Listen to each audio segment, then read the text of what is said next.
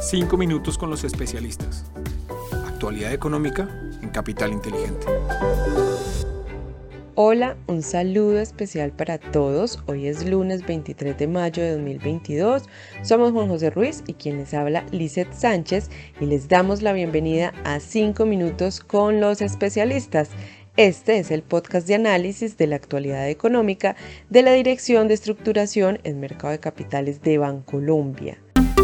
Los datos económicos más importantes de la semana. Empecemos por destacar que los mercados globales siguen reflejando gran nerviosismo.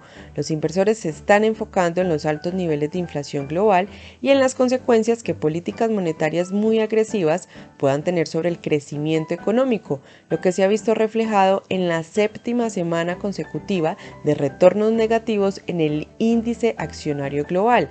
En términos económicos, resaltamos también que se dio a conocer que la inflación anual de la zona euro alcanzó el 7,4% durante abril, impulsada por el aumento de los costos de los combustibles y los alimentos, mientras que su PIB durante el primer trimestre de este año creció 0,3%, acumulando así un crecimiento de 5,1% anual.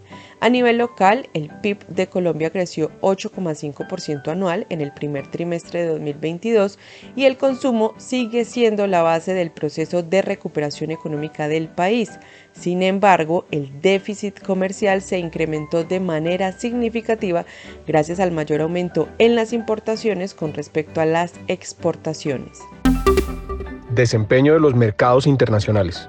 Muy bien, y les contamos que en el contexto internacional, el dólar medido a través del índice de XY, que mide su comportamiento frente a las principales divisas del mundo, disminuyó durante la última semana 1,35% hasta los 103,15 puntos. Cabe mencionar que esta disminución estuvo provocada principalmente por una fuerte revaluación del dólar de 1,41% hasta llegar a los 1,056 dólares por euro y una revaluación de la libra de 1,86% hasta llegar a los 1,249 dólares por libra. En la renta variable internacional, los principales mercados globales presentaron resultados mixtos durante la última semana, con el Standard Poor's 500 reportando un retorno de menos 2,90%, el Nasdaq tecnológico de menos 3,82% y el Stock 600 europeo de menos 0,55%, contrastando con retornos positivos del Nikkei japonés y el Bovespa brasilero de 1,18% y 1,46% respectivamente.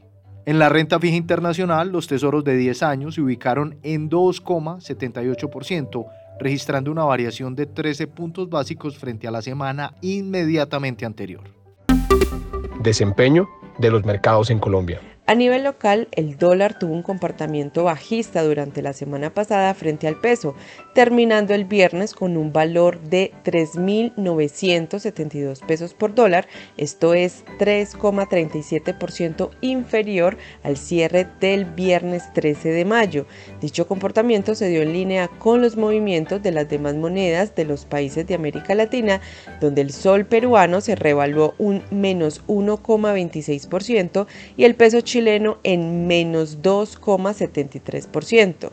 En la renta fija, la curva TES tasa fija evidenció comportamientos mixtos, mientras que la curva TES-VR presentó desvalorizaciones generalizadas en la curva de rendimientos, ante menores expectativas de inflación y con un mayor nerviosismo por parte de los inversores que buscan refugiarse en activos más seguros como los tesoros. En el caso de los TES tasa fija se registró una variación promedio de menos un punto básico, donde la referencia más afectada fue la de los test del 36, al presentar un aumento en su tasa de negociación de 17 puntos básicos.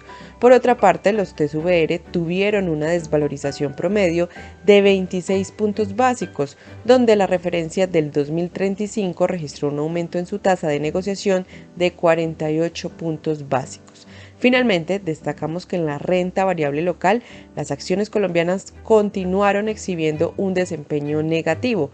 El índice MSCI Colcap cerró la semana en 1.459 puntos, es decir, 3,5% por debajo del cierre del viernes anterior. La semana estuvo marcada con la volatilidad de los mercados internacionales a la que se sumaron eventos corporativos a nivel local. Continuamos observando así una fuerte aversión al riesgo por parte de los inversionistas, aunque resaltamos que los volúmenes de negociación hasta el momento se han mantenido estables con un promedio semanal de 129.431 millones de pesos. Oportunidades de inversión para esta semana. Para finalizar, les contamos que en la renta fija internacional seguimos viendo con buenos ojos los títulos de deuda con menor duración y sensibilidad a los tesoros, títulos de deuda emergente ante evaluaciones atractivas frente a su historia y nos indexamos a las tasas de referencia a través de títulos de tasa flotante. Para la renta variable internacional seguimos cautos en el activo, manteniendo una posición de neutralidad frente al índice global ACWI, Consideramos que tener una cartera diversificada por región puede brindar mayor protección y estabilidad en momentos de estrés financiero. Así, favorecemos la región de Japón en desarrollados y de Latinoamérica en emergentes, mientras que nos alejamos de compañías de crecimiento, especialmente en Estados Unidos, donde las valuaciones seguirán siendo un factor de riesgo. Sectorialmente, favorecemos un balance entre sectores cíclicos como el financiero y energía con sectores defensivos como el de salud. A nivel local, continuamos con la recomendación de indexarse en papeles cortos como los test VR con vencimiento en 2023 y mantenemos la perspectiva positiva sobre la renta fija colombiana en general. En cuanto al dólar, esperamos que continúe con una volatilidad bastante marcada a medida que se acercan las elecciones. Por último, en cuanto al índice MSCI Colcap, la próxima semana estaría suspendida la acción de Grupo Argos conforme los entes regulatorios aprueban la oferta y dan lugar a la continuidad de esta. Adicionalmente, esperamos que la volatilidad en el mercado permanezca y no descartamos correcciones adicionales, especialmente si se siguen presentando en el ámbito internacional. Así finalizamos nuestro resumen semanal. Les esperamos la próxima semana en un nuevo episodio de Los 5 Minutos con los especialistas.